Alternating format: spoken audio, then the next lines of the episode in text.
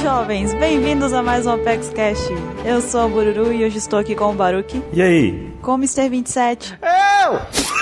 Com um problema auditivo, com o Mr. Caio, Yeah. super animado, A animação dele tá transbordando aqui. Capitão Animação. Estamos gravando isso daqui na quinta depois do mangá. Eu tenho três dias pra editar isso. Sejam breves. Tem pessoas que não dormiram, Dormir? Pra que dormir? tem pessoas que acham que dormiram, né, Baruki? Eu acho que eu dormi. Tem pessoas que tentaram dormir e foram acordadas, eu. Eu fui dormir 4 e meia, acordei às 5 e meia. Conta como dormir? Às vezes. Depende do ponto de vista. Talvez eu dormi. então. Essa é a apresentação mais bagunçada da história dos podcasts também, né? Apresenta o Capeleto. Com o Capeleto Vai, Capeleto, modo Kaido. e com assim, o Ansem. Olá. O Ansem que tá com voz high definition hoje, sem Scooby, sem coisas caindo, sem prédios sendo derrubados, Voz HD. Sem coisas caindo, sem o Scooby, sem meus avós brigando na hora da gravação, sem patrulha, sem rádio. sem o vigia passando na rua. Hoje o dia tá lindo. Sua puança. Que dia maravilhoso, né? Já dizia a referência a Mad Max. E o tema dessa semana vai ser sobre o que, que aconteceu, na verdade, no capítulo 793. A gente ficou tão surpreso com a quantidade de informação nesse capítulo que foi mais que necessário, foi uma obrigação a existência deste Apex Cash. Nem o Capitão América aguenta a referência. Mas antes de mais nada, vamos para a leitura dos e-mails.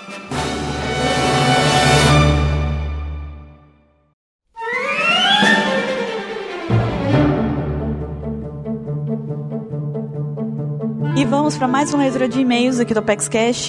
Tô aqui com o Caio hoje. Yeah, estou aqui de volta. Antes de irmos para os e-mails, nós temos os nossos avisos tradicionais. Primeiro de tudo, lembrar você de nos seguir no nosso grupo aberto do Viber. O link vai estar aqui na descrição, é só clicar lá e você clica também para participar e você já vai estar por dentro de tudo que a gente bate papo lá. Também lembrar você que está escutando este Apex Cash a qualificar a gente no iTunes. É uma- um procedimento bem rápido e simples que, na verdade, traz uma ajuda muito grande pra gente. Então, se você puder dar essa força pra gente, será muito bacana de sua parte. Sim. Lembrar também você de curtir a nossa fanpage do Facebook, o link também tá na descrição do Apex Cash, é só clicar lá e você já vai direto pra nossa fanpage, clique em curtir e participe também da quantidade de conteúdo novo que a gente posta lá diariamente. Agora dois avisos bem importantes pra vocês que estão escutando o Apex Cash. Primeiro deles, excepcionalmente neste ano, nós não vamos ter sala no Anime Friends, então quem procurar lá a sala da Akuma no Mi não vai encontrar porque nós não estaremos lá. Porém, em um dos dias agora desse final de semana, do dia 18 e 19, nós estaremos lá pessoalmente. Nós vamos estar participando do evento. Então, quem quiser tentar encontrar a gente por lá, fique à vontade. E o aviso mais importante, na verdade, de todos é que, como a gente já disse num dos Opex Casts anteriores, não me recordo agora o número, nós vamos estar na Fast Comics que acontece agora nesse final de semana, mais especificamente no dia 19, eu e o Baruque estaremos em uma, um stand de workshop falando sobre podcast. E isso daí vai começar a partir das duas e meia da tarde. Então, se você quiser encontrar com a gente, ver, assistir esse workshop também que nós vamos estar dando, ele começa a partir das duas e meia da tarde. Então, Fast Comics, agora dia 19, o Apex Cash estará lá. Participem, vai ser bacana, estejam lá. Agora nós vamos para a leitura dos e-mails. Se você não quiser ouvir os e-mails, pule para. 20 minutos e 38 cabeças explodidas. O primeiro deles veio do Pablo Júnior. Ele disse aqui: E aí, galera do OPEX, meu nome é Pablo Júnior, tenho 15 anos, moro em Vespasiano e sou pobre,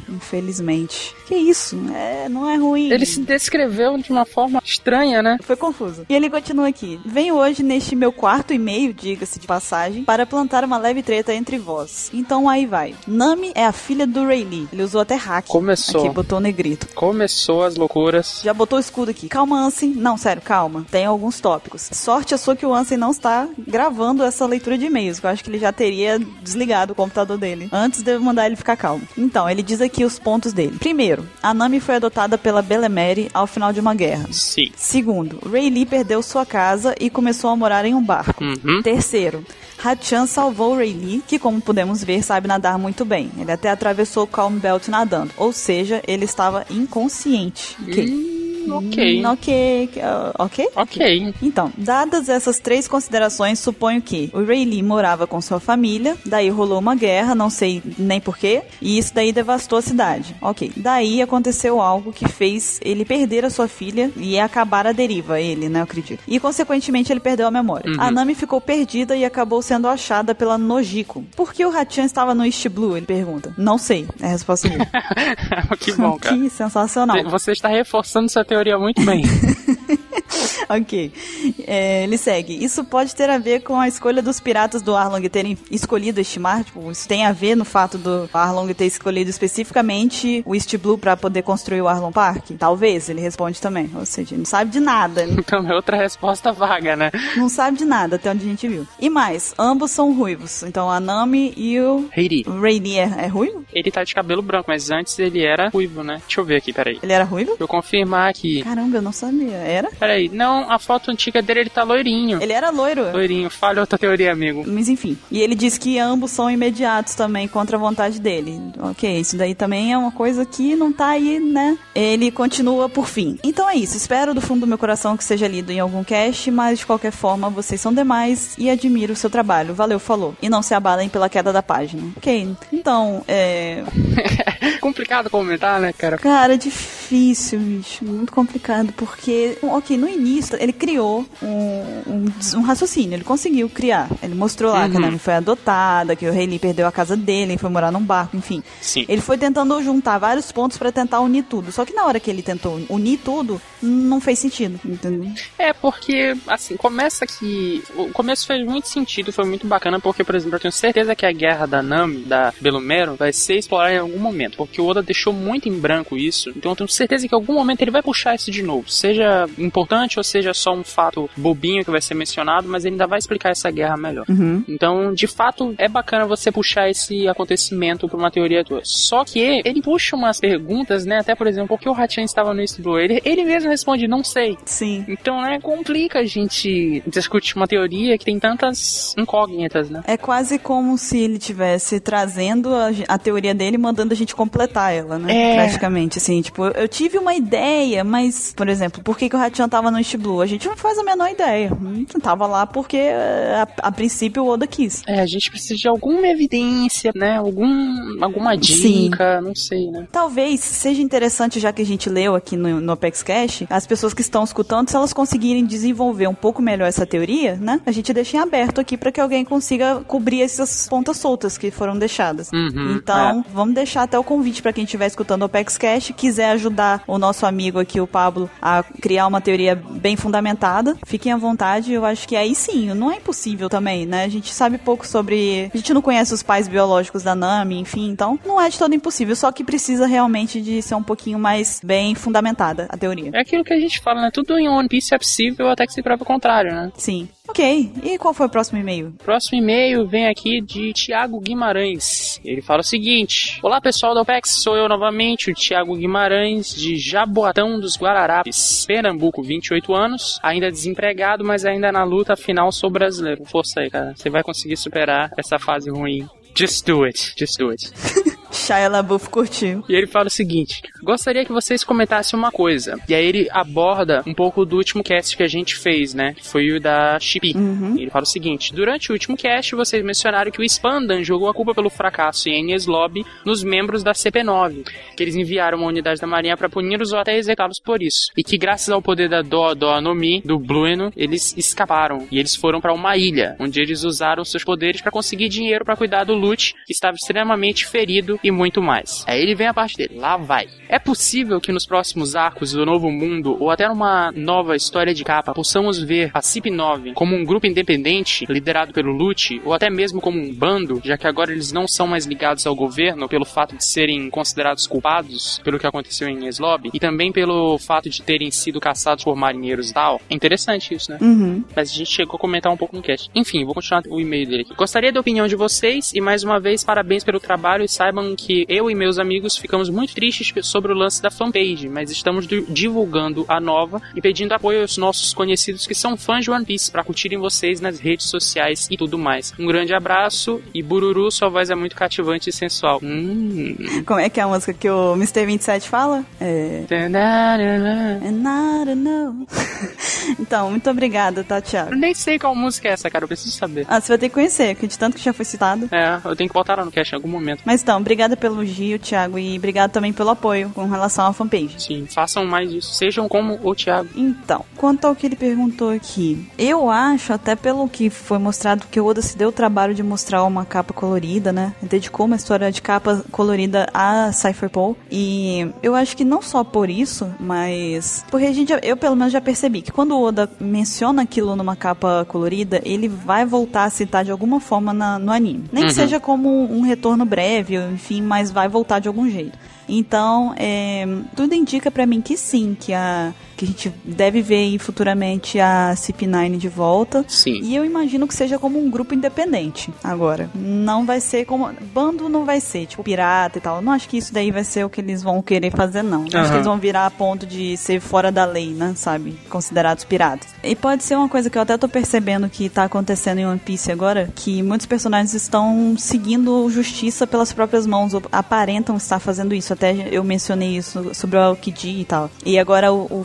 Fugitora no, no capítulo também me passou essa impressão. Então eu acho que não vai ser diferente com a CP9. Eu acho que eles também vão se tornar um grupo independente que vai sair s- fazendo a justiça de acordo com o que eles acreditam ser realmente justo e não aquilo que eles viram ao longo do, do trabalho deles pro governo. Entendeu? Vai ser meio estranho, né? Porque tu imagina como é que vai ser a justiça do Lute, ele do jeito que ele é, né? Cruel e tal. Mas eu acho que quando eles voltarem, essa justiça dele vai estar um pouquinho menos extrema do jeito que tava lá na, em Ines Lobby. Eu acho que. Alguém vai ter amaciado o Lute. Eu acho que enquanto nesse período em que eles estavam em repouso, que ele principalmente estava se recuperando, eu acredito que eles devem ter acompanhado os jornais, entendeu? E como as Uhum. coisas têm acontecido. E eu acho que isso aí talvez vai formar uma, uma linha de pensamento diferente na cabeça dele. E, tipo, ele ainda busca. Você dá pra ver que o Lute é um cara que serve a, a justiça. Aham. Então, assim, eu acho que ele vai criar a própria justiça da cabeça dele. Porque antes eu imaginava ele um cara, tipo, que seguia a justiça, mas a justiça que as pessoas falavam pra ele, sabe? Tipo, Uhum. vá lá e mate aquelas pessoas porque elas são injustas, elas são pessoas que estão contra o governo. Ele não sabia se estava realmente, não, não- não chegava a questionar aquilo e compreender aquilo. Ele só ia lá igual um, um maluco com um cabresto e matava e falava: a justiça foi feita, entendeu? Sim. Agora não, eu acho que ele vai, vai criar o ponto de que, que é justiça na cabeça dele. Sim. E aí ele vai fazer diferente. Isso vai influenciar, consequentemente, na forma dele agir, eu acredito. Não, mas é, é esse o caminho mesmo. Eu acho que se eles forem aparecer, talvez, eu ainda acredito que talvez, muito talvez, eles apareçam como piratas. Tipo, Uma mínima chance aí. Mas se eles forem como um grupo que busca justiça e tal, sem dúvida a visão do Lute vai ter que mudar. Porque senão, não tem como, né? Ele vai ser um vilão, ele não vai, não vai buscar justiça. Uhum. É isso aí. Então, seguindo agora para as perguntas que vocês mandaram pra gente. A primeira delas é do Daniel Santos e ele diz: Olá, Bururu. Legal que ele direcionou para mim. Pois é, né? Independente de dois, três. Eu ok. nem vou responder aqui. Aí, tá vendo? O Caio ficou chateado. Você já não tá na minha lista de ouvintes favoritos, perdeu. Então, ele diz aqui: Você acha que o Akainu pode se virar contra o Gorosei e tomar conta do governo mundial? Olha, mais pra frente você vai ver que a gente menciona um pouco dessa conversa que o Akainu teve com os Gorosei no capítulo. Então eu não vou me estender muito nessa pergunta, mas eu vou me limitar a dizer que eu não acho que ele vai se virar contra os Gorosei e nem tomar conta do governo mundial, até porque o Akainu, como já foi sustentado pelos próprios Gorosei, é só uma formiguinha perto do que, que é realmente o governo mundial. E mesmo que o Akainu resolva se virar contra os Gorosei, eu acho que seria muita ousadia da parte dele chegar e falar: eu vou me virar contra vocês e eu vou tomar conta disso aí tudo. Vai ser tudo meu. Tipo, beleza, Akainu é muito forte, mas Akainu não é tudo em One Piece. Então eu acho que ele não é doido de tentar fazer uma coisa dessa. Ele pode até discordar do que, que tá acontecendo ali, mas acho que é- ele conhece o lugar dele. Acho que se ele tentar, ele vai falhar miseravelmente. Mas miseravelmente. Vai ser tipo um Brasil e Alemanha, assim. Exato. Vai ser exatamente isso. Vai ser um- uma surra sem precedentes, eu acho, que ele vai tomar. Ele vai entrar achando que ele vai ganhar, como entrou o Brasil, e ele vai tomar um 7 a 1 ali, vai ser terrível pra ele. E eu acho que ele, ele é inteligente demais pra ele arriscar um negócio desse. Obviamente, que fique claro aqui que a gente não tá desmerecendo a força dele. A gente sabe que a Kaino é um cara grosso de forte, sabe? Ele é extremamente forte. Mas há de ser reconhecido que existem pessoas mais fortes que ele. E eu acho que ele sabe disso também, por isso ele não inventa de ficar tentando tomar conta do governo mundial. É isso aí. né? Então, basicamente é isso. Mas, Daniel, se você continuar ouvindo esse Apex Cash, você vai ouvir muito mais coisas que nós falamos sobre isso. Então, segura mais um pouquinho a curiosidade aí. A próxima pergunta veio de quem, Caio? E a próxima pergunta veio do Felipe Oliveira. Ele fala o seguinte: Olá pessoal, meu nome é Felipe Oliveira, tenho 19 anos, eu sou um cadete do Exército Brasileiro. Hum. Olha só que bacana, né? Temos um militar aqui. Temos um militar. Será que ele é partidário do Arcanjo? Será? Olha aí, ó. E eu falando a cana aqui, ó. Desliga esse cash, cara, senão tu vai correr atrás da gente. Enfim, ele continua aqui: Estudo na Academia Militar das Agulhas Negras. Olha que foda. Que nome bacana, né, velho? Massa, né? Onde você é, exerce a sua função? Na Academia Militar das Agulhas Negras. Será que ele bota no Facebook? Eu botaria. Ia ser massa, hein? Eu acho que não pode. O exército não deve deixar. Não sei. Será que é CIP 0, é tipo secreto, assim? Aí agora é a hora que você fala, Buru, é exército brasileiro, não é a CIA, não é nenhum serviço secreto. Enfim, ele continua aqui dando alguns fatos curiosos dele, né? Que ele fala que ele gosta de pizza, esfirra e churrasco. Bacana, cara. Vamos nos dar muito bem. Continue assim. Vamos nos dar muito bem. Já gostei dele, já. E ele fala: adoro os Apex Casts, mas não consigo acompanhar todos porque a rotina aqui é tensa. É, imagino, né, cara? Mas continue nos ouvindo aí sempre que der. E ele manda a pergunta dele aqui. Tem a seguinte pergunta: Por que o East Blue é chamado de East Blue se ele está tão ao norte quanto o North Blue e tão ao leste quanto o South Blue? De maneira análoga, por que os outros mares têm seus nomes de pontos cardeais? Hum. Hum. Preciso abrir o mapa, peraí. Hum. Hum, calma aí, Grand. Chama poeira. É, esse é o cast em que eu me arrependo de não ter chamado poeira também. Mas ok, a gente vai conseguir, a gente vai conseguir. Assim, na verdade, o que a gente tá vendo, uma cruz como a headline e a grand line, na verdade ela é um X, entendeu?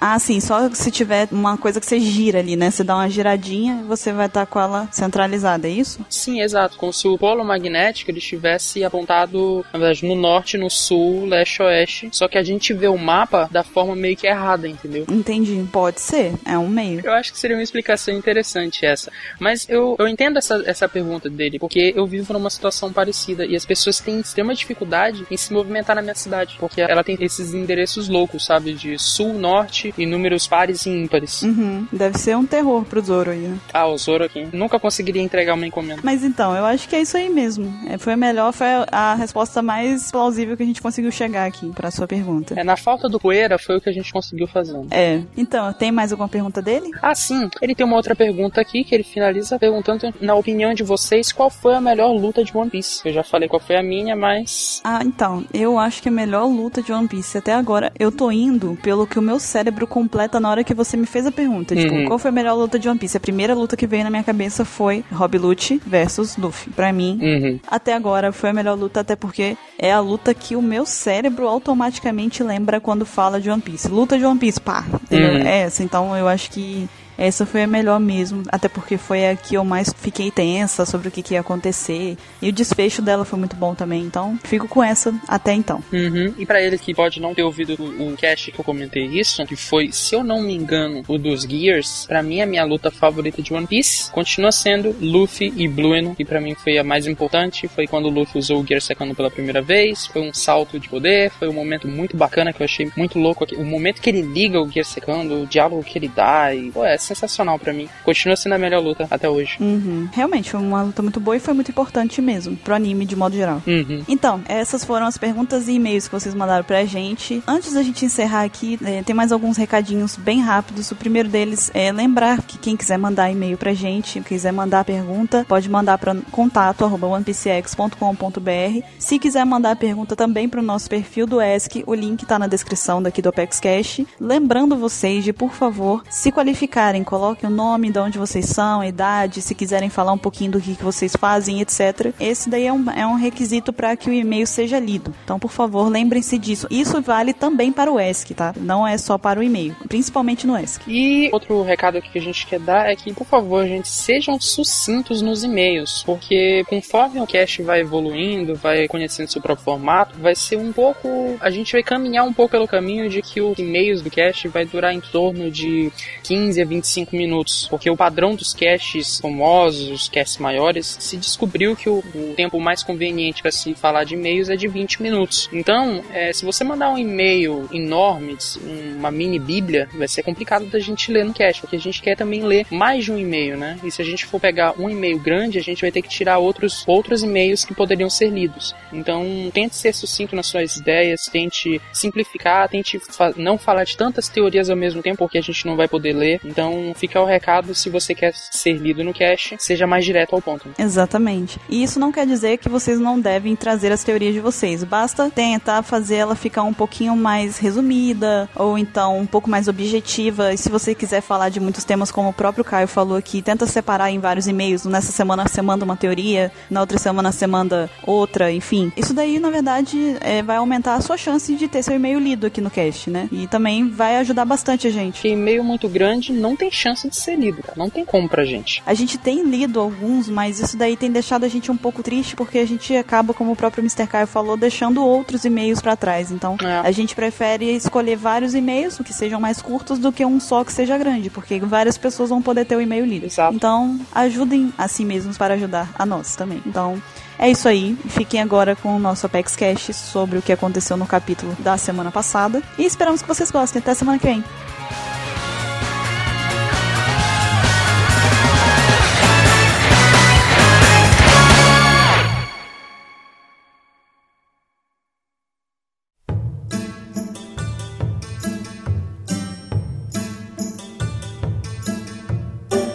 Então, meus caros companheiros de podcast, nós tivemos aí um capítulo muito interessante, o capítulo 793 de One Piece, que foi lançado na quinta-feira, hoje que estamos gravando, e pra você que está escutando, na quinta-feira da semana passada. Ou não. Depende do tempo e espaço que você tiver. Alguma quinta-feira aí que já passou, mas foi na quinta, confia em mim, foi na quinta. Tô olhando aqui, ó, é quinta-feira. Depois de quarta. Vocês não estão facilitando minha vida, não. Segura a minha mão, por favor. Tá bom.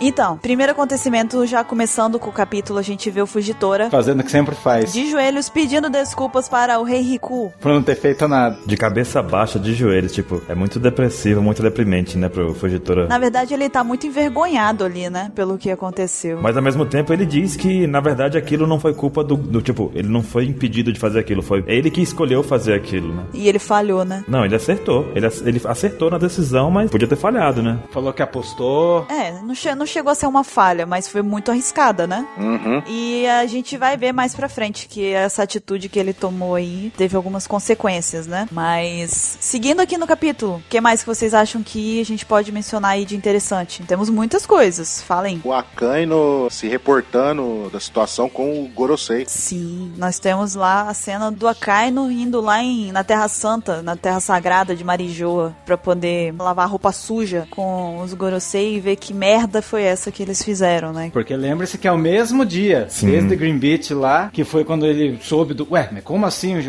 o do Flamengo é Chiquibucá ainda? Lança CP0. É o mesmo dia, daí ele tá indo lá, tirar uma satisfação, né? E é a primeira vez que mostra o rosto dele, né, de- no time skip. É verdade. Sim, ele tá com a orelha de lutador de UFC, né? MMA, é. E ele tem a orelhona, ele sofreu muito bullying no colégio, cara. Ele tinha a orelhona, ó, de abano, né? Inclusive, Mike Tyson deu uma mordida ali, né, na, na orelha dele. Rapaz. Arrancou a lapa ali da orelha dele. Uma picanha. Mas é interessante ver que a gente vê pela primeira vez o rosto dele, vê algumas cicatrizes, o resultado da, da luta dele entre com ele, com o Okiji. E, e em relação a isso, o que vocês querem dizer nessa conversa? É, sempre que acontece de aparecer os, os Gorosei, a gente sabe que é alguma coisa muito importante, né? Morreu a teoria de que a Bonnie ia rejuvenescer um deles. Ou não. Morreu a teoria de que ela apareceria um deles jovem. Ah, essa teoria morreu. A gente discutiu isso madrugada. O 27 tava traduzindo e eu falando com ele, acabou a teoria. E agora? Que triste. Mas eu tenho uma nova. Olha aí. Minha nova é. Pra que, que eles usam a Bonnie? Será que não é pro Sten Rubito? Não. É. Será que não? A gente não sabe. Pode ser, mas eu acho que não. A gente não sabe se os caras são antigos. Não sei. Você acha então que aqueles terribitos que são jovens seriam terribitos velhos que estão sendo rejuvenescidos? Talvez. Aguentam a vida É dele. porque nessa conversa do Gorosei com o Akainu, o que mostrou foi que os Gorosei, eles não têm, tipo, o Akainu conseguiu deixar eles com a imagem um pouco pra baixo assim, sabe? Como se eles fossem cão mandado dos Senryubitos, não foi? Essa foi a impressão que eu tive. Pois eu acho que quem saiu com a pior imagem aí foi o próprio Akainu. Sim, sim, o Akainu ficou tipo Os caras não estão nem aí pra ele. Eles falaram que a reputação dele não interessa. Não, ficou assim. Os Gorosei mandam o Akainu calar a boca e o Akainu fala, vocês calam a boca pro Senryubitos, né? Então fica nas de vocês aí também, sabe? Fica tipo uma disputinha de quem tá mais baixo, mas é claro que o Akainu tá no chão, né, cara, da coisa. Ainda Tá falando que vocês são, como que é, a parte superficial do governo mundial. O governo mundial é gigantesco, eles só são a casca. Sim, assim. O governo mundial tem outros planos que a Marinha não faz nem ideia pelo jeito, né? E ao mesmo tempo a gente vê que o Gorosei também não, não é tão determinista assim nas coisas. Pelo menos é o que mostra aí, assim. Tipo, é como se eles não tivessem esse poder todo, a coisa toda. Ou tem um plano muito grande de fundo que ele não foi revelado ainda, né? Que é mais provável. né? E engraçado que essa conversa aí acabou também desmontando coisas que a gente disse no, no podcast sobre os Goroseis Tenryubito, que a gente até cogitou, a gente falava que na verdade parecia que os Tenryubito eram só filhinhos de papai e ficavam lá fazendo besteira, né, tipo tirando vantagem da posição deles. Em contrapartida, quem fazia realmente o trabalho eram os Gorosei, e pelo que tá parecendo, o que que o Akainu fez parecer pelo menos foi que é o contrário, né, que os Gorosei estão ali é, amando dos Tenryubitos, né? Sim. Mas eu acho que isso foi só uma reclamação do Acaíno, não foi necessariamente um fato, porque se a motivação de fazer toda aquela história de mentira do, do Flamengo, etc., foi por conta do Tesouro Nacional, o Tesouro Nacional ia afetar o mundo inteiro. Então o mundo inteiro é domínio do Gorosei. Então é interesse deles, não dos Tenyubits. Os Tenyubits estão ali de extra só. E outra, a gente tá levando em conta que o Acaino, ele sabe de alguma coisa, mas e vai que ele também tá no escuro igual a gente? É, ele pode estar só latindo, né? Como um cachorro que ele é, né? Vai que ele não sabe qual é a ameaça que o do Flamengo fez. Então, é, exatamente. Ele não sabe o que ele fez, não sabe o verdadeiro poder do Gorosei. Bem provável que não saiba sobre o século perdido e nada do tipo. Tá, tá tão no escuro quanto a gente. Talvez não saiba do- da existência do Tesouro Nacional. Exato, tá no escuro com a gente. É verdade, é provável que ele não saiba de nada disso, porque ele pergunta por que, que o Gorosei estão atendendo os caprichos do Flamengo. Quer dizer, se ele perguntar isso pro Gorosei, quer dizer que ele não sabe do motivo do, do Flamengo ter tanta influência sobre eles, né? Não sabe. E aí, na cabeça dele, eles só podem estar obedecendo os Tenyubits, sendo que o caso não é esse. Sim. Sim, mas o que eu quis dizer, na verdade, é que ele faz parecer, ele, ele chega pintando um cenário em que seria o inverso do que nós teríamos dito. Obviamente que é, como vocês disseram. Baixa a bola aí, baixa a bola aí, Gorosei, né? É, até que eles pegam e falam, ó, controla a sua Cala a língua. tipo, boca. você, né, você não sabe de nada, mano. Mestre os seus latidos, parça. Uhum. Scooby, fique na sua. Certamente, depois desse diálogo, eu pelo menos tive a sensação muito mais clara de que existe uma diferença, um caminho muito gigante entre governo e marinha, porque antes parecia uma coisa muito mais próxima, uma relação muito mais próxima. A meu ver, agora parece algo muito mais distante, muito mais Há um abismo de poder. ele simplesmente, tipo assim, tem uma relação com a Marinha, em que a Marinha obedece eles, uma hierarquia. Só que, ao mesmo tempo, a Marinha às vezes acha que sabe alguma coisa ali, que, tipo, não, a gente é, a gente é brother, a gente é parceiro, a gente sabe o que. que a gente... E estão ali como um capachos, assim, como meros peões, né? Na situação. Ah, isso ficou bem claro. é. Lembrando que a ponte de ligação entre a Marinha e o governo mundial é o Kong. O Kong talvez seja um dos caras, digamos assim, de hierarquia alta ali no governo mundial e ele que faz a ligação. O almirante de frota tem que se submeter a ele. A gente viu isso lá com o Sengoku, bastante tempo atrás, né? O Sengoku se reportando a ele de uma situação, não lembro em que situação que era, mas ele tinha se submeteu a ele. E eu tô interessado em ver a HAL japonesa, porque do spoiler da manga panda que sempre erra tudo as tradução, parece que os caras da manga sempre tiveram uma sacada do lance do por que, que o Oda não quis mostrar o rosto do Akaino até agora. Mexeu no brilho do, do Akaino, porque o, que tá acontecendo tá sujando o nome dele. E, e eles tiveram uma sacada tipo assim, ah, tá sujando a reputação da cara da justiça, e a cara dele tá fodida. É que ele é o cara mais foda da marinha, no caso. Eu acho que quando ele fala a reputação da minha cara, seria a reputação inteira da Que o marinha. Akainu seria o representante. Não, a reputação da cara da justiça. Daí nessa hora mostra a cara dele toda reventada, né? É, a justiça maculada, né? A orelhinha de dumbo cortada ali, vai tentar vá, não vai. Muito MMA. Só que não, até esse momento, como não temos a HAL japonesa, não dá pra afirmar isso. Mas se for essa sacada, foi genial do Oda não ter mostrado o rosto dele. Mais uma vez. Ok, seguindo então, ainda no encontro deles lá, tem a conversa ainda do Akainu com o Gorosei lá, o bigodudo. O Gorbachev. Ele tem uma mancha na testa. Que aí esse Gorosei menciona o Aokiji, falando que ele teria unido forças com o Barba Negra, né? Largou a marinha pra poder se juntar aos piratas e demonstrando o tamanho da vergonha, né? Da desonra que isso seria pra marinha. Exatamente. E aí, mas vocês acham que realmente ele uniu forças com o Barba Negra? Tipo, essa afirmação é uma coisa constatada ou é uma suposição? É uma falácia. Bom, a gente viu no 720 que o Burgs fala que não confia no Okiji, né? Eu não confio no Okiji. Então dá a impressão que ele é um dos 10 capitães colossais. Hum, não sei, eu acredito que não, mas ele colabora de alguma outra forma, né? É, a gente comentou isso no cast. Não lembro agora qual cast foi do bando do Barba Negra, ou se foi no, já no da Marinha e tal, eu não lembro qual foi. Que a gente comentou, a teoria é que ele tá ali só pra meio que pegar informação ali pra co- meio que controlar o Barba Negra, entendeu? Que ele saiu da Marinha porque ele não concordava com o senso de justiça justiça do Akainu. Você acha que o cara que tem um senso de justiça, entre aspas, assim, verdadeiro, que se recusou a ficar no outro cara, que é um psicopata maníaco, que mata todo mundo indiferente, e ia se unir com outro psicopata, que é o Barba Negra? Não mesmo. Ele deve ter um bom motivo pra ele estar, na minha opinião, provavelmente fingindo que tá aliado com o Barba Negra, pra dar uma rasteira nele num momento crucial, assim. O interessante foi que a gente nunca mais tinha ouvido falar dele, ele 720, né? Uhum. E Já tem mais de um ano isso de 720, então voltou ao fato de que agora confirmou que ele de alguma forma uniu forças com Barba Negra. Então Alkid e Barba Negra estão juntos de alguma forma. Deixou de ser uma coisa que o Borges falava e passou a ser um fato, né? Mas não acho que seja uma, uma aliança, uma união de forças verdadeira. Sim, Eu sim. acho que é o que tá com motivos ocultos ali, motivos próprios pra tá fazendo isso. É, como o Onsen falou, tem alguma coisinha aí que Tá faltando, né? né? Talvez Barba Negra esteja se be- beneficiando com isso também, que Barba Negra também não é besta, né? Ele deve estar se beneficiando de alguma forma com o Alkid lá e uma mão lavando a outra. Exatamente. E as duas lavando a bunda. Ou não, né?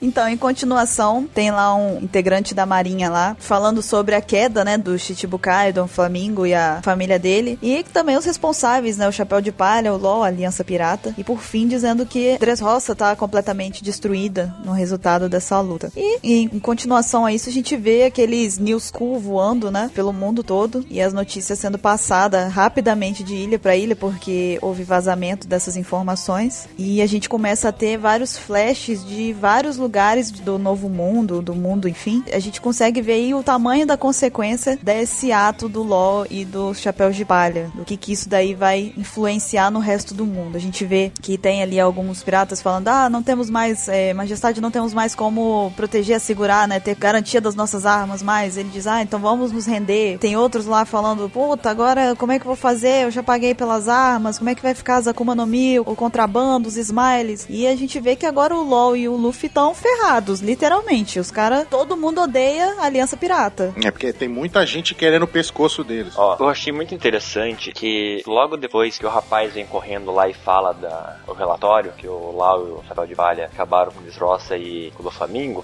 aparece dois dos, dos Goroseis falando que foi de novo aquele garoto. Como se fosse algum jeito que eles não têm o que fazer com aquilo, que eles não podem tomar uma atitude imediata, porque de algum jeito, se eles fizerem isso, alguma bosta vai acontecer.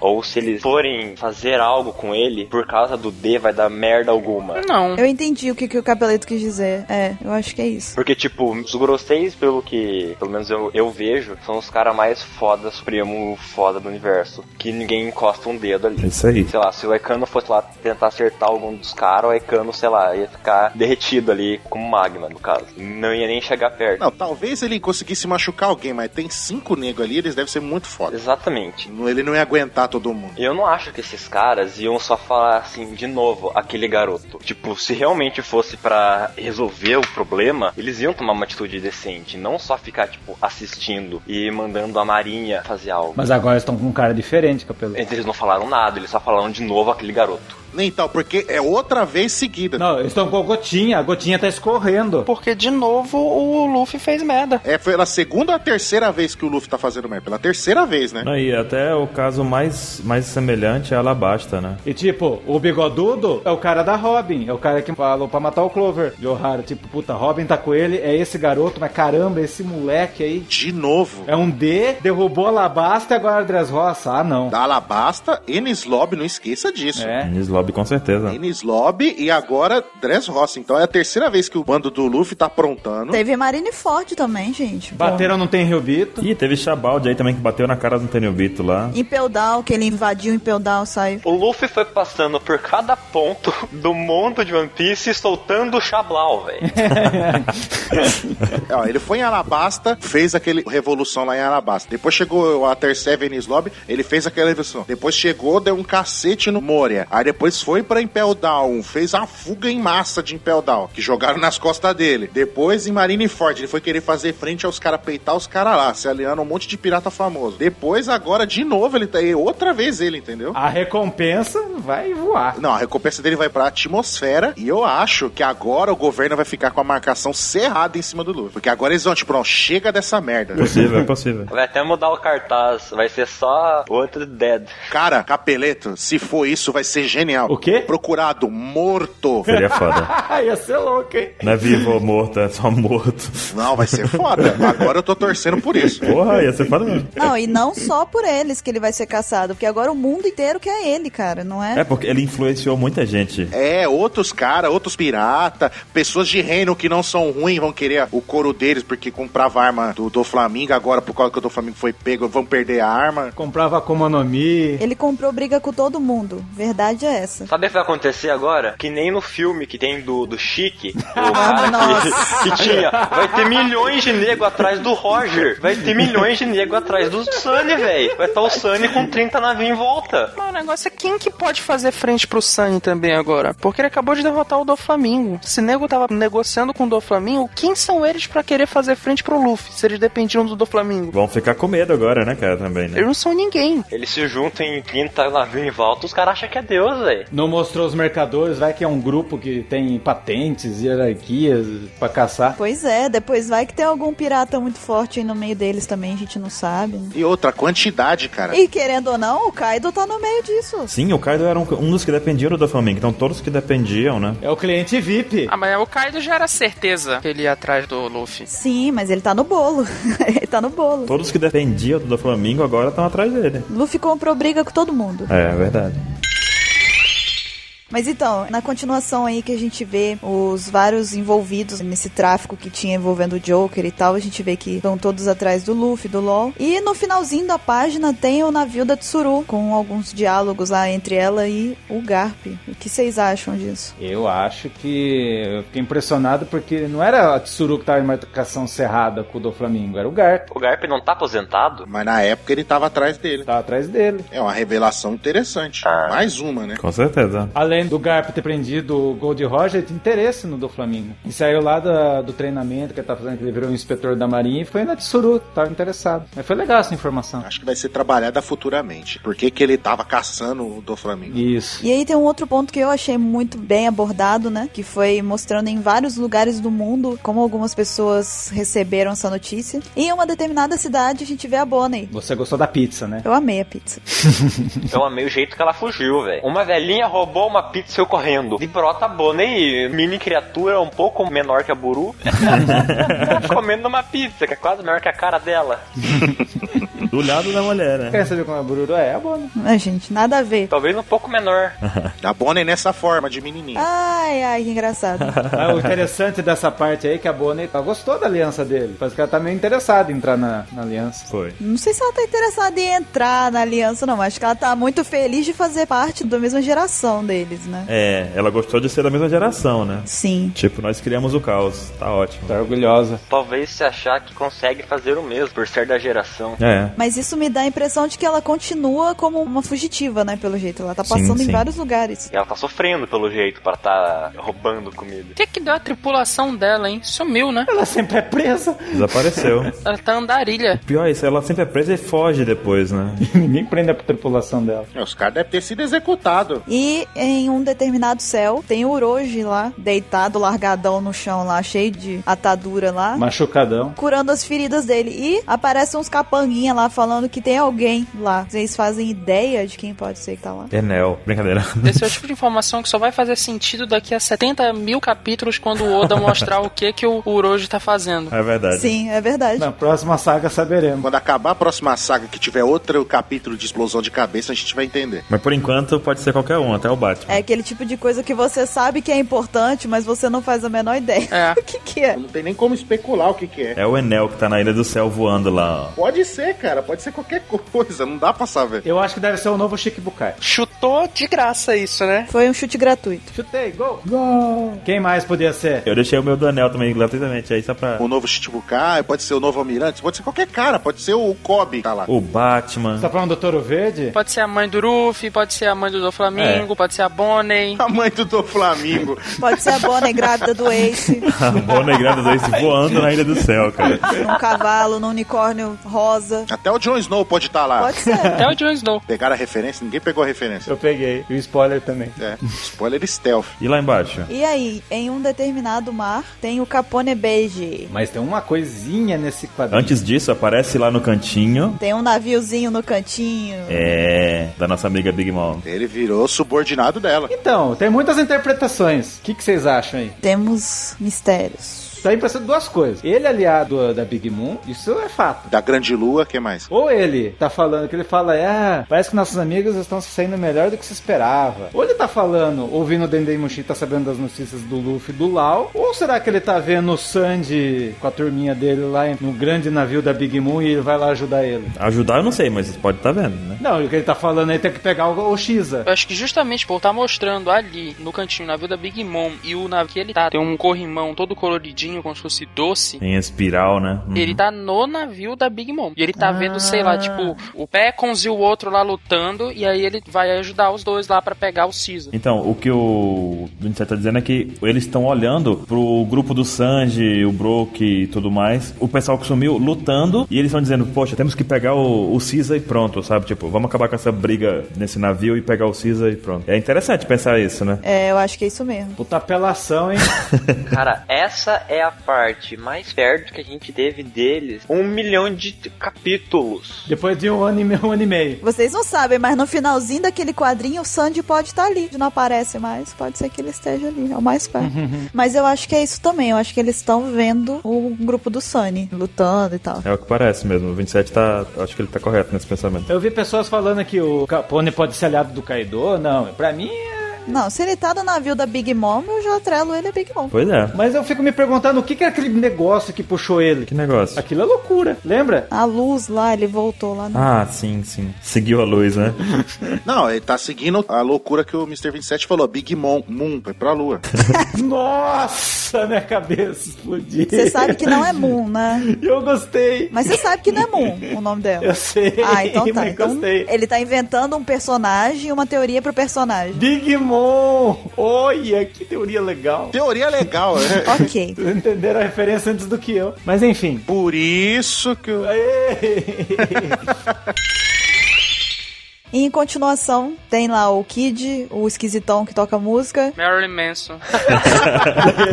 Certa resposta. Porque você não sabe, eu nunca decoro o nome dele. É o Apo, eu sei, eu sei, eu sei. Então tem lá o Killer, o Kid, o Apo e o Hawkins conversando.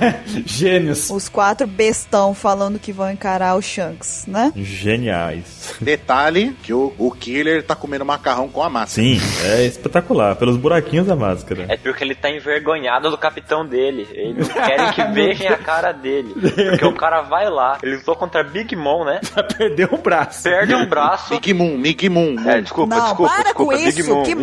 bom. Faz os nomes direito. A Big Lua. Ansem, o Killer não é filho do Chique com a Bonnie? Pode ser também. Pelo cabelo, ó. É filho do Chique com o Ace, daqui a pouco vão falar. Tá vendo? Que o Ace é o pegador, né? é, o Ace pega todo mundo. O MC Catra do, de One Piece, né? Porque o pessoal entrou na onda agora de ficar me sacaneando com o Chique, aí gosta de já sacaneavam com o Ace, aí vão falar que é filho dos dois. Pronto. É, tá certo. E o que, que vocês acham dessa ideia maravilhosa dos amigos aí? Você sabe o que, que eles querem, né? O que que é? Fala aí. Eles querem levar pau, pau. Pau, pau, eles querem pau. Essa piadinha surgiu na hora que a gente tava fazendo spoiler. Durante a madrugada, eles já estavam cantando isso. A gente vai ser muito foda, porque a gente, a gente não vai derrotar o Kaido, a gente vai derrotar o Shanks. O cara é maneta, não tem a Kuma no Mi. E vai lá perder o outro braço. Vocês acham? É, Porque eu tenho assim, eu, eu acho, acho que vai virar na cara deles também. Ele deve ter chegado no cara, tomou um cacete e perdeu o braço. Não, não, não, vamos enfrentar Big Mom. Aí, tomou um couro de novo. Não, não, não, não, agora, agora o Shanks, agora vai. Mas vou levar três. Vou levar mais dois comigo. Só que dessa vez eu vou levar o- esses dois otários comigo aqui. Vai que eu jogo eles no meio, eles que vão perder o braço. Igual The Walking Dead, né? Solta o gordinho lá e sai correndo. Exatamente. Ô, mas o poder do Hawkins é usado só com ele mesmo? Ou ele pode usar, tipo, com os outros dois ali? Boa pergunta. Tem como saber. É, ele virar o espantalhão lá, o... Boneco de voodoo. Voodoo é pra Jacu. Não, pica-pau, você aqui. Então, eu, eu acho que foi até um pouco cômica, né, essa página. Deprimente. Deprimente. Não, não, a mais cômica é daqui, mais pra frente. É, mas vai vir o resto. A mais cômica eu tava chorando quando eu vi a, a, a tradução. Ai meu Deus, o Mr. 27, ele não queria nem ouvir, eu dando risada da parte. Então, e na continuação aqui diz que em uma certa ilha tem o Diz Drake falando sobre a história lá de uma relação entre do Flamengo ter matado o pai dele, né? O meu pai. Ele, eu não ligo, não, eu sou muito frio. Sou muito frio. Eu sou adotado. Adotado ele não é, porque a queixada é igual, né? Se eu tivesse um pai igual ele teve, eu também não ia estar nem aí, não. É. E lá embaixo O momento. tem o alguém, um capanga, correndo pra avisar o tão esperado Lord Kaido pra poder informá-lo que eles não vão mais receber Smiles. Ah, Que felicidade, o cara deve estar vibrante lá, sorrindo. tipo, é o momento que ele, tá, que ele vai saber que não vai ter mais smile. Ele parece quem? Parece o Totoro. Comeu a fruta mitológica do Totoro.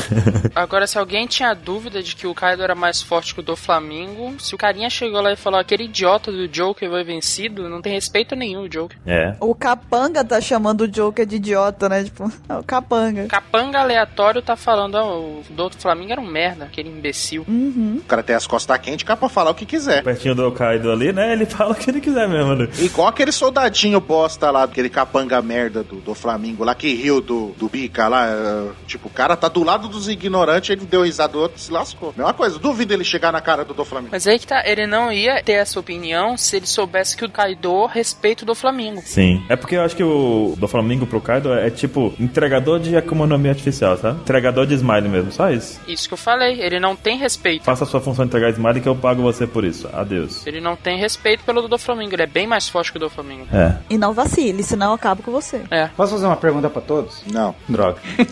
Vocês acham que o Kaido tem um visual legal? não. Mas ainda não dá pra saber direito, só tem uma sombra ali. Eu tô achando que ele é zoado. Eu acho que o Kaido é pequeno. Não, ele é pequeno, porque você pode ver no primeiro painel aí dessa página que o chifrinho tá subindo. Tá bem fininho e tá subindo. Ele é pequeno e fica gigante. Ou só eu tive essa sensação? Só você teve essa sensação. É, acho que foi só você. Como assim? Eu notei agora, notei agora também. Não, mas é interessante que parece que tem um bonsai ali no canto, né? É. Aham. Então ele seria do tamanho de um bonsai? Daí depois ele cresce. É um tontata? Não. Não então tão...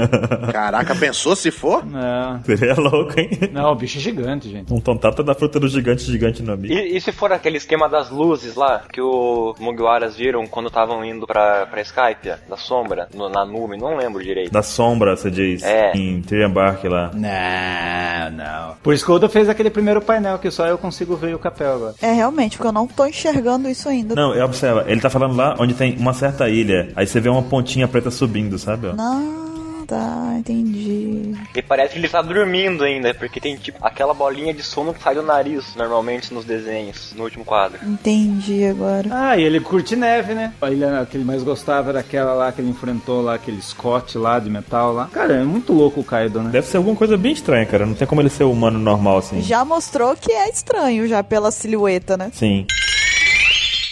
E voltando agora pra Dressrosa, a gente vê lá ó, que o Fugitora e o Akainu estão discutindo a relação ali. Vamos lavar a roupa suja. Na frente de todo mundo. Tá, tá rolando uma DR muito tensa na frente de todo mundo.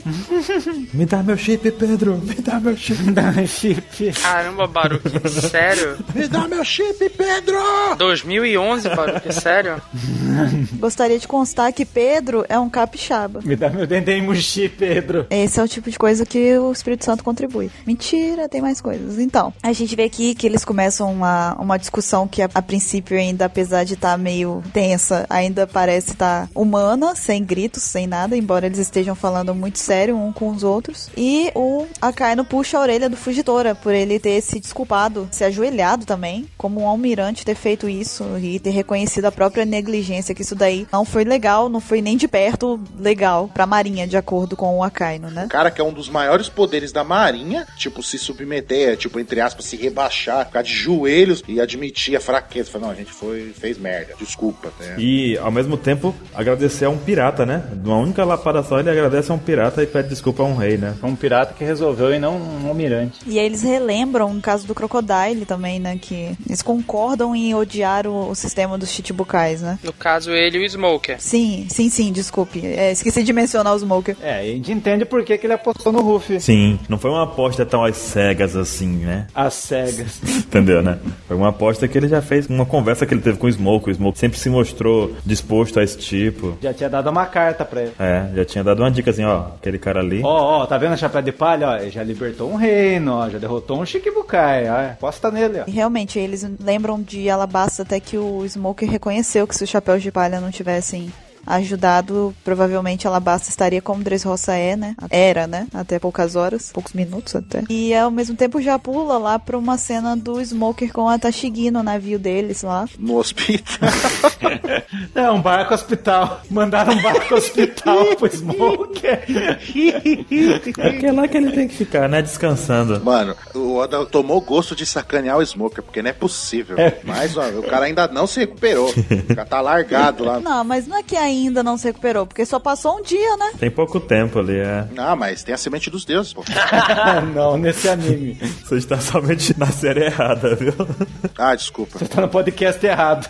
É o Dragon Ball Cast. Dá pra essa tá Tashig. Sim, sim. Aí a Tashigi até fica saudosista lá com a Alabasta. O próprio Smoker aplaude a atitude do Fugitora, né? Diz que ele mesmo não teria feito isso que ele fez. Se tivesse naquela posição, né? Porque ele não tem força pra isso. E a gente revê as crianças lá de Punk Hazard também, que estão sendo levadas ao encontro, né? De Vegapunk. Ninguém mais, ninguém menos. Mas é pra fazer o bingo essa menção ao Vegapunk, porque tudo que tinha pra mencionar nesse capítulo mencionou. Foi tudo, cara. Só faltou uma ligação do Dragon, só. Se tivesse menção ao Dragon, já era. Era capítulo definitivo de informações loucas. Eu tava comentando na hora com o 27 né, de madrugada. As criancinhas safadas vão saber quem é o Vegapunk antes da gente. Pô, eu fiquei triste nessa, porque dá pra saber agora que o Vegapunk vai aparecer só no final da outra saga. Sim. Mais uma vez, fomos iludidos. Provavelmente ele vai dar um cacete no Smoker, aí... Pô, de novo, gratuito, né? Chega lá e pá. E aí, Smoker, pum, aí dá um tapa, tapinha no ombro assim, o Smoker cai. Ah, eu não aguento, muita dor. Tem que dar uma xerife pro Smoker. Tô, leva ela. Fica com ela. Permanente. Ficar com ela no ombro assim, né? Tipo, ela curando ele toda hora. Alguém tem que fazer esse desenho. Uma xerife de marinheira no ombro do Smoker. Se alguém fizer e mandar pra gente, aceitamos. Sim, mencionando o Vegapunk, depois disso daí, desse acontecimento, a gente volta pra Dressrosa e agora a conversa já não tá mais tão calma, né? Tão contida. A gente já vê que tá literalmente um gritando com o outro em meio aos escombros de Dressrosa. Já se alterou. A TPM do Akaino. A Kaino ficou muito putinho. Vai ativar as pedras no rim dele. Os marinhos tudo acabam. Não, enxô, lembra quem que é ele. Mas daí não deu. Não deu pra segurar. O Fugitora cagou pra quem ele é. E o Akaino, né, na última página, eles literalmente trocam ofensas, né, um pro outro. Kaino chama o Fugitora de antiquado, conservador, e que isso daí estaria de- arrastando a, a justiça pra lama. E o, o Fugitora vem e ainda chama o Kaino de mocinha ainda, né, de um certo forma, assim. Pega e fala, ah, então beleza, se ela é suja assim, então esconde ela debaixo da sua camisola, então, eu sou Aham. sou mocinha e tal. Mas é tão fácil sujar a justiça desse jeito, né?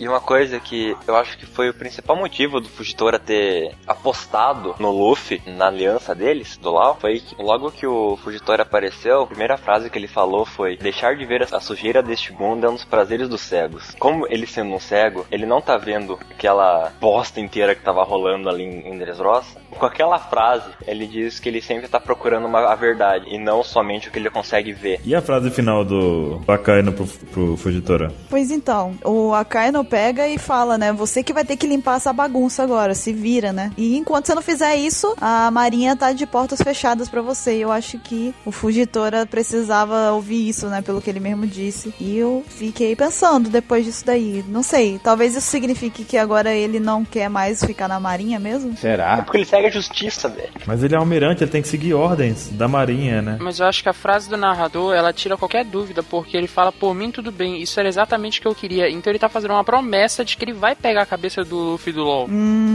Será? Ou será que ele, ele quer fazer a justiça dele sem se misturar com a marinha? Exatamente. Eu acho que o que ele queria era saber se a marinha era o lugar certo. Eu acho que ele se desiludiu com a Marinha. Ou- Não, ele continua sendo almirante Essa é uma discussão que o pessoal tá tendo. ou ele foi demitido? Foi demitido. Roberto Justo está lá, né? Roberto Justus. Era o que ele queria saber. Tipo assim, é isso que o meu almirante de frota tá pensando, entendeu? Mas que promessa que ele fez então? Promessa resoluta, né? Determinação, uma promessa com informação? Ah, que ele vai cumprir a justiça. Então, então ele não vai sair da marinha. Ah, você não precisa estar na marinha pra se fazer justiça. Não, então ele não vai pegar o Lau e o Luffy, porque a justiça da, na Marinha se provou ser falsa, né? Ser errada. Nessa frase, vocês estão fazendo o seguinte: vocês estão focando na palavra errada. Vocês não têm que focar na resolução, tem que focar em promessa. Tipo, ele falou, ah, é exatamente isso que eu queria. Ou seja, talvez ele esteja prometendo que ele não vá cumprir, né? Prometendo pro Akainu, não, eu vou fazer isso, exatamente. Eu vou atrás do, do chapéu de palha. Mas ele não vai, tipo, pra matar o chapéu de palha. Ele vai, sei lá, pra dar cobertura, alguma coisa, porque ele já apostou neles uma vez. então. Pode ser. Promessa é falsa. E já provou que a justiça do Akainu não é justa. Tem nego falando que ele vai ser o novo Mugiara.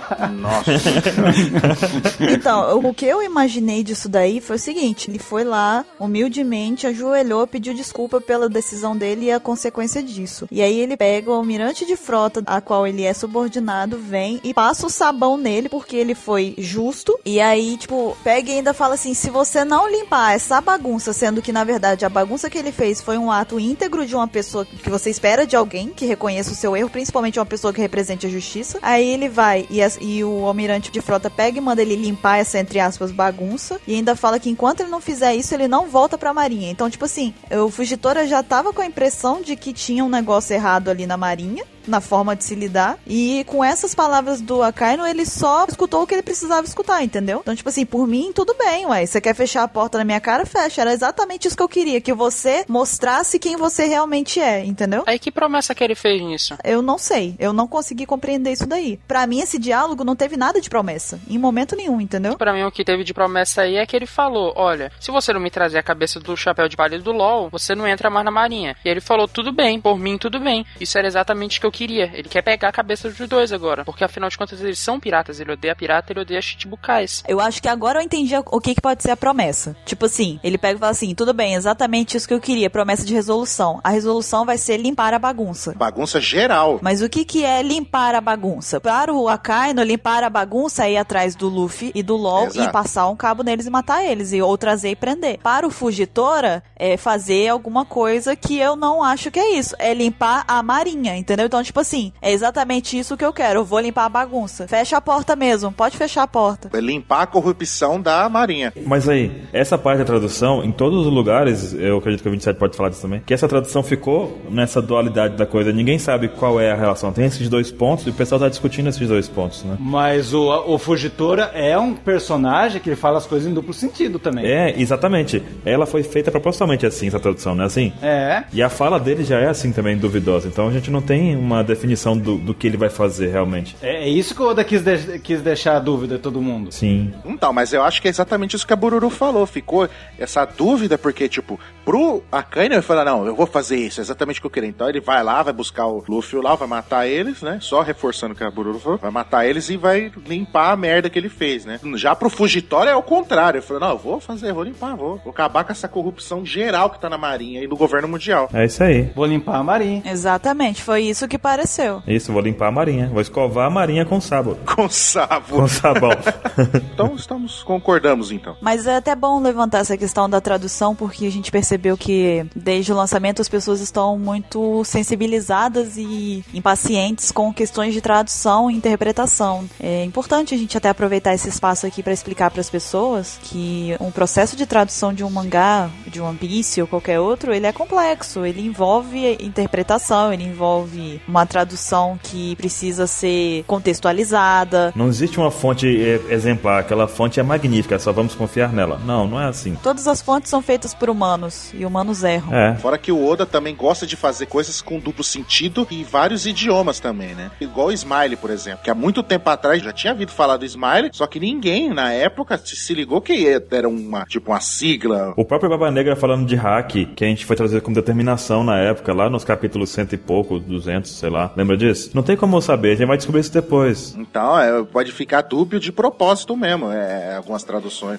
Mas é importante que as pessoas compreendam que essa dubiedade ela vai surgir e ela não é necessariamente culpa dos scans. É, não é culpa nossa, não é culpa da manga panda, não é culpa da manga stream. Acontece, a gente não tem como acertar de É. primeira. Exatamente. E a gente vai corrigir quando tiver correto da coisa, a gente vai corrigir como a gente fez com todos os capítulos antigos que a gente encontrou, partes importantes com termos errados. A gente foi lá e corrigiu. Sim. Não tem muita coisa pra se fazer. É diferente de você pegar um capítulo assim, ah, eu vou traduzir Mas isso aqui foi trazido há dois anos atrás, já tem uma discussão inteira sobre o assunto. Isso muda tudo, na verdade, né? Dois anos de diferença é muito tempo pra pensar. Inclusive, pra quem não compreende, a Manga Panda lança antes. E tem gente que não entende por que, que a nossa tradução tem duas etapas, né? De manhã ela tá de um jeito e de tarde pode ser que ela esteja com alterações. E tem gente que nos, nos crucifica por isso. Tá falando que ele tá perdendo a credibilidade. Na verdade, é até estranho que as pessoas achem isso da gente, sendo que na verdade essa modificação é pro bem e não pro mal. Sim, sim. Então a modificação que a gente faz, que a gente traduz praticamente, o Mr. 27 principalmente, traduz duas vezes o mangá, Ou três com spoiler. três por causa do spoiler, preocupado em trazer o mangá no melhor contexto possível, para você que tá lendo e tá falando que a gente tá perdendo credibilidade. Então compreenda um pouco como é o procedimento de uma tradução. Compreenda que na mangabanda sai primeiro, mas a mangabanda comete erros, da mesma forma que nós e que todos os outros. E quando sai a manga stream, a gente pega e compara para poder achar um consenso de forma que fique um mangá possível de ser lido e compreendido. Olha só, é até como eu tava explicando num, num grupo lá, o pessoal tava discutindo, eu entrei rapidinho só pra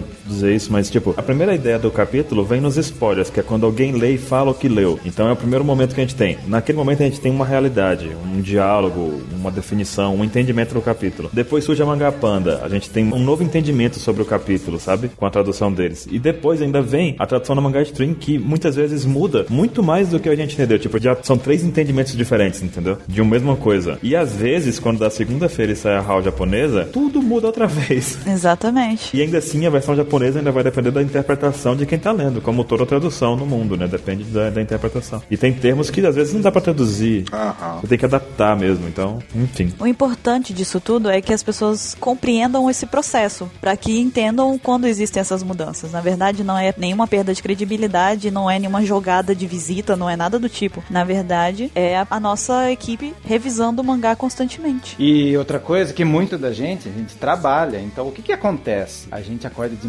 madrugada pra traduzir. E por que, ah, por que que sai na manga stream e vocês não fazem na hora? Porque daí é meio difícil, né? Porque metade da equipe tá trabalhando. A gente tem vida fora da UPE. A gente tenta corrigir e tal, o impossível na hora do almoço, mas vocês têm que ter um pouco de paciência também, né? É compreensão, só isso. Compreensão, bom senso, né, gente? Não é mau grado nosso, não é má vontade. Da mesma forma, a gente sabe que muitos que estão se expressando também não estão agindo de forma mal intencionada. Só acho que falta um pouco de comunicação e compreendimento de como que funciona a coisa, então a gente tá só esclarecendo e tal. E a gente sabe que todos vão compreender também, no final das contas vai todo mundo se abraçar, a gente vai sair, vai comer uma pizza e vai ficar tudo bem. Falou da Bona aquela hora, tá até agora nas vozes. Eu quero uma pizza!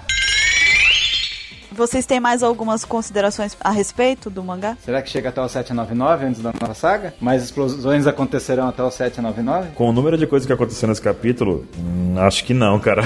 Acho difícil, hein? Eu aposto que vai mostrar mais coisa no próximo só. Sim. O que, que tem que acontecer? A festinha, tem que ter um capítulo de Sim, tem festinha. que ter a festinha. Tem sete capítulos até 800 pro Sanji aparecer. São duas semanas pro Sanji dar um jeito aí, hein? Porque não vai ter o próximo, possivelmente. E vocês falaram em festa agora, o Rei Rico mandou todo mundo ir pro palácio, velho. É, é, verdade, olha aí. verdade, é, ó. Já tá feio, já tá a galera já. E o Sanji de fora. Mas Cherry, espirra na comida ali, por favor. Aí tu faz a comida e recupera. assim. Vai ter festa na P. O Sandy tá fazendo a comida da festa da Big Mom. Ô, louco. Imagina se o Sanji ganhou da Big Mom com comida. Ah, começou, começou. Enfim, vocês têm mais alguma ponderação a respeito deste capítulo? Só que foi muito louco, só isso. Foi foda. Não quero ponderar. Ok, então deixem nos comentários, mandem e-mails dizendo o que vocês acharam desse capítulo. Participem do Apex Cash e nós nos vemos na semana que vem. Até lá, a boa notícia é que semana que vem, ou qualquer semana, porque não sei quando você está escutando esse Apex Cash, mas a, no- a boa notícia é que não teremos um espaço de tempo até o próximo capítulo. Então se prepare que é bem provável que é outro capítulo de explodir cabeça. Já dizia Scar, né? Se prepara.